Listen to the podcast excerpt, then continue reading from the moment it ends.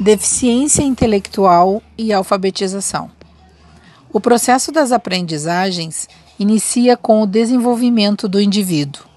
Esse desenvolvimento independe de sua qualidade de cognição ou de sua condição de deficiência.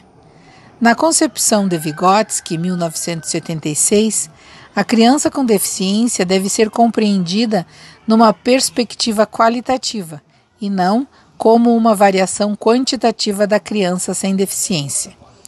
No processo de alfabetização, existem dificuldades não somente nos anos iniciais da escola regular, assim como o estudante com deficiência intelectual não é o único detentor de problemas na aquisição de habilidade linguística de ler, escrever e ler e escrever.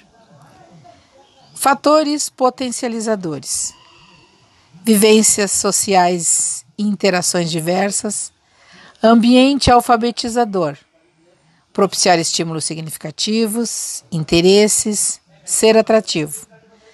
Professor de educação especial, acreditar na aprendizagem do aluno, fazer uso de estratégias específicas ao aluno, propor, mediar, estimular trocas. Equipe e colaboradores em sintonia.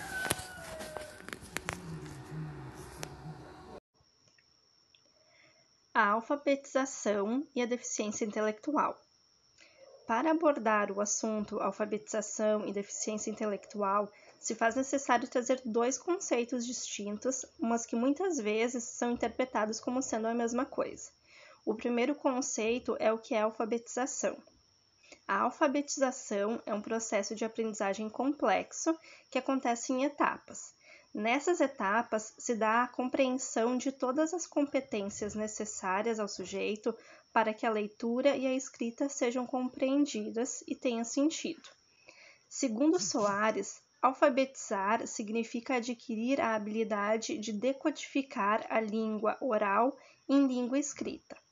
A alfabetização seria um processo de representação de fonemas em grafemas o escrever, e de grafemas em fonemas, o ler. É nesse processo que a criança irá memorizar e reconhecer as letras do alfabeto e fazer as ligações silábicas.